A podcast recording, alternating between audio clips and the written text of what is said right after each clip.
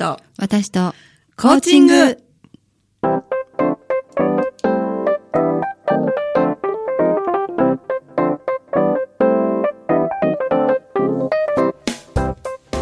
皆さんこんばんは。日本コーチ協会東北チャプター代表幹事で番組パーソナリティの笹崎久美子です。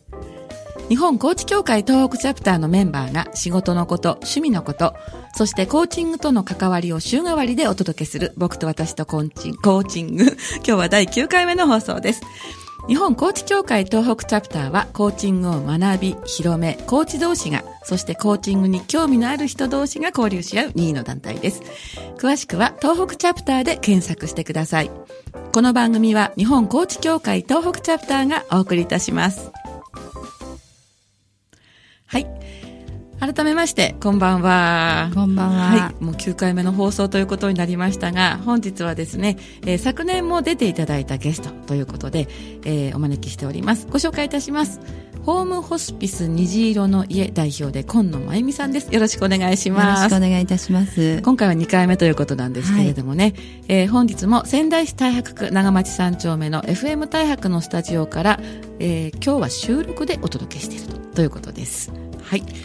じゃあ、あの、ホームホスピス虹色の家ということで、はい早速ですね、はい。あのーまあ、お仕事内容を簡単にご紹介していただきたいなと思うんですけれども、はい、ありがとうございます。はい。えっ、と、普通の一軒家を借りて、えっ、と、入所していただいているんですが、はい。お家は300坪ぐらいある大きな敷地で、はい。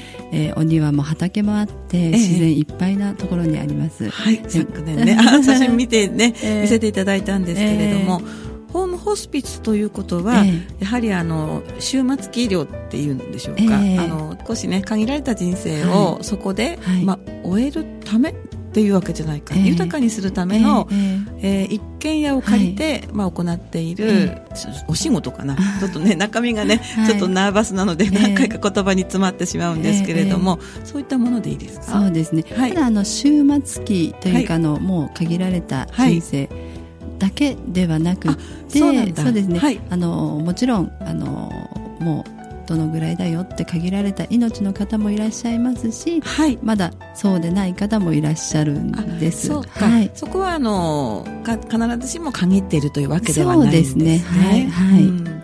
それを始めようと思ったいきさつ、ええ。昨年も伺ったんですけど、今年初めて聞く方のためにですね、はい、えー簡単にお話しいただいていいですか？はい、えっ、と昨年4月に、はい。えっ、と解消したんですが、そのはい。3月まで10年間在宅の病院のはい。岡部院というところで働いていました。そうですね、はい。あの会員の今泉さんとね、はい同じ仕事だという話でしたよね。その時にやはり関わった方で、はい、お家で最後まで過ごすのが難しい方、はい、だけれども病院には行けない。入院の受け入れがない方、はい。や、はりこうご家族が最後まで看取りがお家でできないっていう方もいらっしゃったり、はい。お一人暮らしの方もいらっしゃったりで、うん。最後本当にどうしたらいいんだろうっていう方たちに、はい、あのお会いしてきたんですね。うん。その時にやっぱうん最後見てくれるところがやっぱり必要なんだな過ごすところが必要なんだなって、うん。こう毎日どうしたらいいんだろうっていう思いだけで過ごすのはやっぱりちょっと違うんじゃないかなって思ってはい、やりたいなという気持ちがありつつもなかなかそういうことができなくった ただなんかいっぺんにいろんな条件が揃って、はい。去年の4月になんかこうね、お宅をこう、使っていいよってはい。いう、そうなんです。そういった方が現れたっていう話をね。はい。うん。とスタッフもですね、はい。あの揃いましたので、はい、じゃあやろうかっていう、うん。お金もないのにじゃあやろうかっていうことになりました。はい、うん。苦労されたんじゃないですか？やっぱりそういったことお金もないって今おっしゃったんだけど 大変ですよねいろいろな一つのことをこうやっていくっていうのは。なかなか行政に認められていないあの事業なので。そうなんですか、はい。うん。あの今ある助成金が出ている事業っていうのはやっぱり介護保険はい。にのっとった施設とかはやっぱり助成金が下りたりとかするんですが私のところは介護保険の届け出もしていませんので、ええ。なかなか行政に認めてもらうことがうん。難しいんですね、やっぱりうんご高齢の方もいらっしゃれば障害だけをお持ちの方もいらっしゃる、でもお若くても病気になる方もいらっしゃる。なのでうん。みんなこう平等に受け入れたいっていう思いがあって、て、はい、あえて、うん、あの届け出をしない施設を作っています。それはすごいですね。確かに、はい、その高齢者の方だけとか、はい、障害をお持ちの方だけとか、そういったのはいろいろ伺うんですけれども、えーえ。ー、あのポイントをねその、まあ、残された人生だけではないんですけれども、えーえ。ー、そのいろんなねこうハンデを抱えながら生きていくところの充実っていう意味では、年齢とか関係ないですもんね。ですよね。結構あのご相談があるのが、はい、うちはまだあのお子さんを見る力がないので、お子さん、うん、お子さんはちょっと見られないんですが二十、歳を過ぎた障害をお持ちの人工呼吸器をつけた方とか、はい、やっぱり、受け入れてくれるところがないんですよね。そうなんですか、だけどお母さん方がまだお若いので、えー、40代とかのお母さん方だけれども、うん、やっぱり疲れるし病気もするし、うん、でもその時にじゃあ我が子をどうしようっていう、はい、その預かってくれるとこがないっていうご相談はあるんです、やっぱり。そうなんですね。そういろんな事情がね、やっぱり人それぞれね。えーあの何人ぐらいの方が今、あの利用されてるんですか？今は中に7名おります。7名、はい、それでも重いこう病気とかだと大変ですよね。そうですね。今もがんの末期の方あと難病人工呼吸器をつけて、ええ、もう意思疎通が取れない方あと、うんやっぱり難病で人工呼吸器を拒否されている方、拒否ご自身ですか、はい、もうそれはつけないで最後を迎えるってご自分で決めている方もいらっしゃいます、はい、息ができないくないですか？息ができなくなるですね、うん、うん、その時が最後です、ね、ああそうなんですか、はい、はいなんかその人のね、生き死にに関わるっていうと、すごくこう、しんみりしてしまいそうな気がするんですけども、でも今野さんは明るいですよね。うん、いや、あの、うん、職場では明るくしないとっていうか、うね、やっぱり普通のお家なの本当に和気あいあいとしていて、今本当にあの、毎日 食後の日課がですね、はい、あの一番お若いあの方が男性なんですけど、はい、コーヒー豆からこうコーヒーを立ててくれるんです引いて。え？そうなんですか？それをみんなで飲む、うん、最初のうちは、あの作るよっていう声かけから始まったんですけど、今や飲む人たちが待ってる状態、うん、今日はしないの？っていう感じで。はい。なんかもうだから、もう今で本当にみんなでコーヒーを飲むのが日課になっていて、はい、あの難病の方も今は胃ろうってお腹に直接栄養入れてる方も、少しだけ口に入れてみるっておっしゃって、はい、あの本当にストローで少しこうちょっとつってあげて、それをお口に入れてあげる。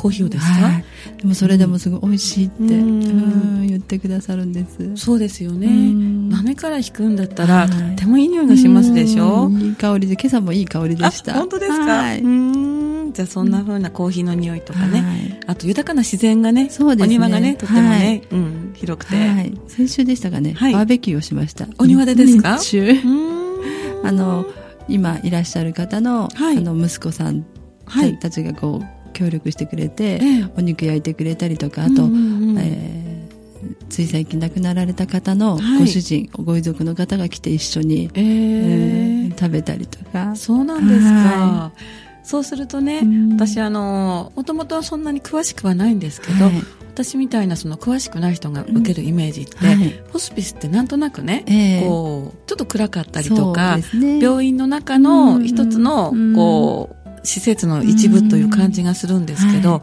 ご家族のようですよね、まるで。あ、ホームホスピスだから そうなんですけども。そうですね、うん、それを目指してはいるので、はい、あの、普通に暮らすことが多分一番いいことなんじゃないかなって思って、はい、うん、賑やかにやってはいます。そうなんだ。はい。いろんな行事とかもあるんですか？行事はなかなかできなくてですね、本当に去年の秋に、柿の木がすごいんですよ。で、柿がいっぱいになるんですけど、食べられるの？そうなんです、うん、全部干し柿にしたんですけど、あの、柿取りをしながら、はい、お芋を畑で作ったお芋掘りしながら、はい、あの、バーベキューをその時もして、今回2回目のバーベキューでした。はい、もうせめてそのぐらいしかできなくって、はい。その時ね、体動けない人もいらっしゃると思うんですけれども、はい、何かのこう形での参加になるんですか、えー、車椅子に皆さん乗って、えー、ウッドデッキに出て、うん、あの一緒に召し上がって召し上がれない人もウッドデッキに出てきたりとか、はい。あの匂いってすごくいいって言いますよね、えー、だから美味しそうな匂いとか、あと外に出ると植物の匂いってするじゃないですか、はいね、あと空気とかね、えー、そういうのがねきっとこう体にね、はい、とてもこうすがすがしい、いい刺激になるんじゃないかななんて聞いて思いました、プランターにお花を植えたのもみんなで。えそう みんなで？植える人とあの、指示する人と。指示専門の方もいらっしゃったりして、はいはい、見るのが専門の人とか。はい、じゃあ全体でやったらやっぱり楽しいですよね。ね。あの、プランター一つ一つにお名前つけて、はい、今いらっしゃる人の名前と、あと、ちょっと最近亡くなられた方のお名前の、はい。やはりあの、まあ、性格上ね、はい、そういった亡くなる方っていうのもやっぱりいらっしゃるわけですよね。うん、うんじゃあそれについてはまた後半ゆっくり伺うことにいたしまして、はい。はい、この辺であの今野さんのねリクエストなんですが、本日はピアノ曲で乙女の祈りとい。うことなんですけれども、何か思い出があるんでしょうか？子供の頃にピアノを習っていて、あそう、えー、全然腕は全然だったんですけど。え、本当に？弾けたらいいなと思いながら練習をしつつ、全然弾きませんでしたけど。本当ですか？私これにチャレンジするんだから、きっと相当腕前いいんじゃないかな、なんて。本当ですか、はい、じゃあ、早速聞いてみます。はい。はい、えー、今野さんのリクエストで、乙女の祈り。はい、お送りした曲は、乙女の祈りでした。はい、えー、本日はですね、えー、ホームホスピス虹色の家代表の今野真由美さん、えー、日本高知協会東北チャプターの会員さんでもあるんですけれども、今野さんにお話を伺っております。はい。後半もよろしくお願いいたします。よろしくお願いいたします。さっきね、あの、亡くなるっていう話を聞いて、はい、ちょっとショックな感じがしたんですけれども、やっぱりこう、人を見とったりするっていうことは、はい、まあ、避けては通れないですよね。そうですね。うん、最初にこう見とる、まあ、元ね、看護師さんなので、あ、違うんですか？看護師さんではないですか？ね、すごい勘違いをされているんですが。ごめんなさい、私、違かった。私は 医療系ではなく福祉系なんです。そちらなんですか。じゃあちょっと私ね、今、大変、お聞きの皆さん申し訳ございません。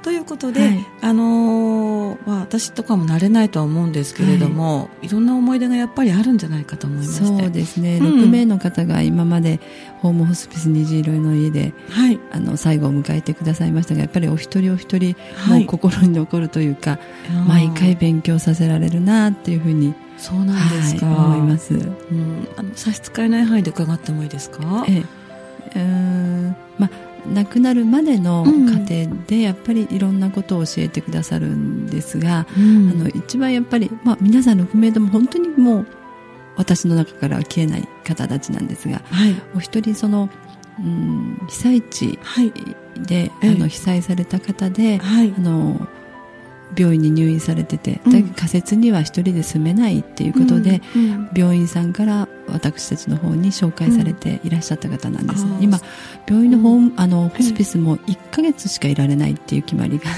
てそれはホスピスっていうイメージじゃない ないですよね。なので、1か月間病院から出て、1か月後にまたの戻るっていうお気持ちでその方は女性でしたがいらっしゃったんですね、で1か月間過ごしている中で、はい、食べることを最後までしたいって。食べれる食べれるうちはここにいたいって、うん、あの本当にうちの料理は自慢ができるぐらい、はい、あの素晴らしいんです。河野さん作ってるの？いえいえ、うちの夫が作っております。ご主人が作ってらっしゃるんだ。はい、でも本当にあのすごいんです。で、美味しいですね。うん、で、やはり食べることが楽しみにしてくださって、はい、食べるまではいるって言ってくださった、うん、そのうちにスタッフ一人一人がですね、はい、いろんなことをこう彼女にしてくれて、うん、思いが多分伝わったんだと思うんですね、はい、最後は、私病院には帰らないっ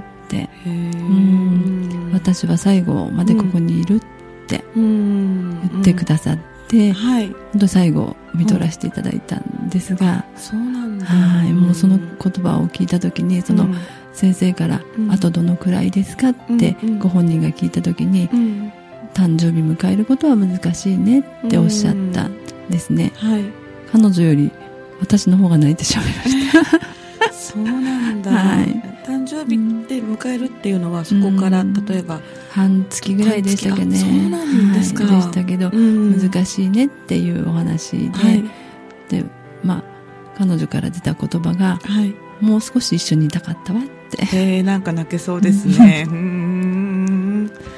そっか。だからお一人お一人が本当にこういろんなことを残してくださっているんですけど、はい、亡くなった後もですね、はい、あの最初に見取らせていただいたあの方の奥様も今でも電話をくださったりその顔を見せてくださったり、つい最近亡くなった方のご主人も、先日のバーベキューに来てくださったり。さっきのねお話あったバーベキューですね、顔を見せてくださるんですよね。だからいろんなつながりを残してってくれてるなって。はいもうご家族がねその場にはいらっしゃらないのに、それでもこう電話をかけてきたり、何かこう顔を見せてくださるっていうのは懐かしいからかしら、うん、それだけではないような気がして、はい、やっぱりそこで亡くなった場所にやっぱり思い出があるかなっていうのもあるし、あとやっぱり最後を知っているのが私たち。あそうか、うん、なんか共有できるものがどっかに一つぐらいあって、だから来てくださるのかなっていうふうには思います。はい、行事とかなくても、なんかこう、はい、フラット。はい、来ますよ。本当ですか？え、そんな時どんなお話を？はい、みたいな。あの、先日亡くなった方のご主人は来て、一番高齢の99歳の、方がいらっしゃるんで、その人の世話をしてくれたりとか。99歳の方のお世話？はい。あ、そうなんですか。してくださったりとかします。へえ。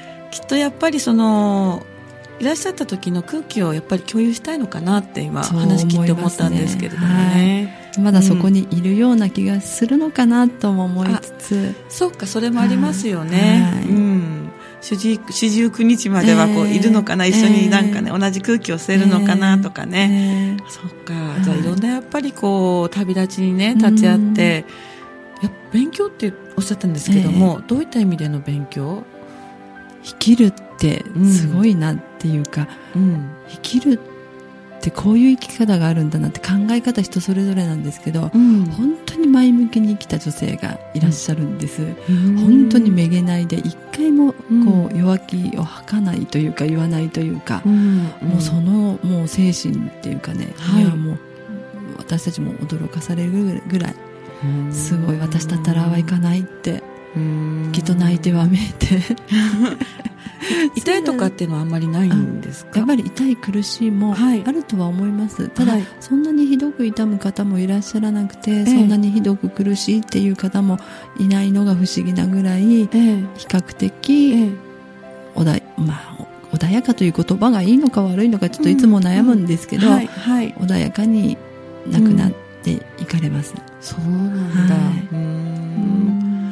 あの亡くなることに立ち会うんだけど、えー、それを通じて生きる意味を知るっていうのがすごいなんか、ああって、まあ、確かにホスピスって言っても死ぬ場所なのかもしれないけどそれまで生きていただける場所だなっても思っているので、うん。はい、死に向かうというよりよりよく私たちが関われたらなっていつもその天国に聞きに行くことはできないんですけど、はい、でも最後、ええ、私たちに見取られて、うん、よかったわって言ってくださるようにしようよとは言っています。うんうんうん、そうか。はい。なんかこう考え方変わりますよね、うん、そういうふうなこう日常いろんなことに接していると、間違いが許されないっていうか、取り返しがつかないので、何か買って、あ、これ間違えたから次違うのっていうわけにはいかないので、私、この人に見取られて失敗しちゃったわ、もう一回人生やり直すそれはできないので、笑っていいかどうか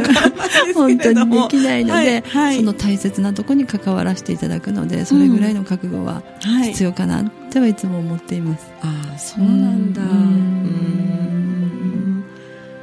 なんかしんみりとしみるようなお話ですね。あの虹色の家さん場所を教えていただきたいんですけど、はい、どの辺にありますか、はい、えっ、ー、と、大白消防署の裏手になりますが、仙台市大白区、山田北前町49の20です。49の20。あの2パー6をこう、なんなんていうの？秋方面に向かって、消防署のあたりをこう右に。そうです、そうです。鍵取り球場の裏手になります。そうなんだ。はい、消防署のどっちか、あれ手前か奥にこう上がっていく道ありますよね。はい、その脇を上がって脇をこうぐ、結構坂あるじゃないですか。そうですね。ウィーンってこう上がる感じ。でも歩いてもほどほどですよ。そうなんだ。ちょっとすいません。大げさに言い過ぎちゃった。はい。ちょっとわかりづらい場所ではあるので、あの、おいでの時はお電話いただければ、えっと、電話番号がですね、はい。えっと、022、022、はい、738、738、8672です。8672、はい、繰り返します。ホームホスピス虹色の家さん、022-738の8672ですね。はい。はい、えー、事業所さんとしては一般社団法人月光ということで、はい、月の虹と書くんですよね。はいとは活動内容はブログでご紹介していただいている、はい、ということなんですけれども、はい、そちらも検索キーワードってありますか？ホームホスピス虹色の家で検索していただければ。はい。虹色のってひらがなでいいんだけ？ど。はい、そうです、そうです。はい。ただちょっと最近、腐ぼってるので。本当ですか、大丈夫ですよ。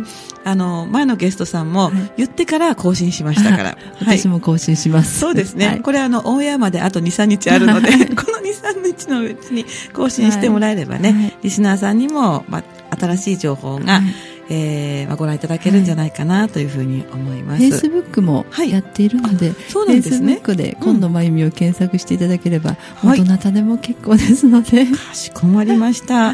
えー、漢字も念のため伺っていいですか、はい、今度はあの、今という字に野原ののですよね。はい、それから、まゆみさんはひらがなで。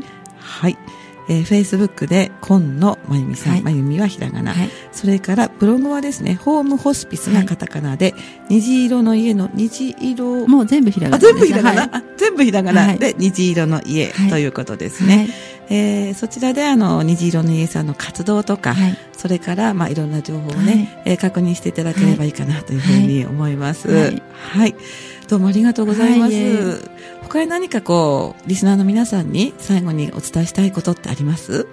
そうですね。はい。とホームホスピス虹色の家は、ええ、あの、届け出のない施設です、うん、そのその理由は、はい、あの高齢者であろうが障害だけの方であろうが、はい、お若くてがんになられる方もいらっしゃるので、うんうん、どなたでも利用していただけたら、はい、私たちの、えー、役目が果たせるんじゃないかっていうふうに思って、うん、あえて届け出をしていません、うん、なのでなかなか行政にも認めてもらえないんです。大変じゃないかと思うんですけども、はい、でもそこでやっぱり頑張っていきたいなって思っているので、ね、はい、ぜひ応援をしていただければありがたいと思います。本当にそう思います。はい、うん、あ応援したい人はなんかこう例えばなんか食べ物持って私応援の意味がちょっとわかんないですよね。いや来ていただいて、見ていただいて、はい、こういうとこがあるよって広めていただけるのが一番なので。なるほどね。はい、分かった。私いっぱいシェアします。お願いします。はい、えっ、ー、と、今野真由美さん、あれ？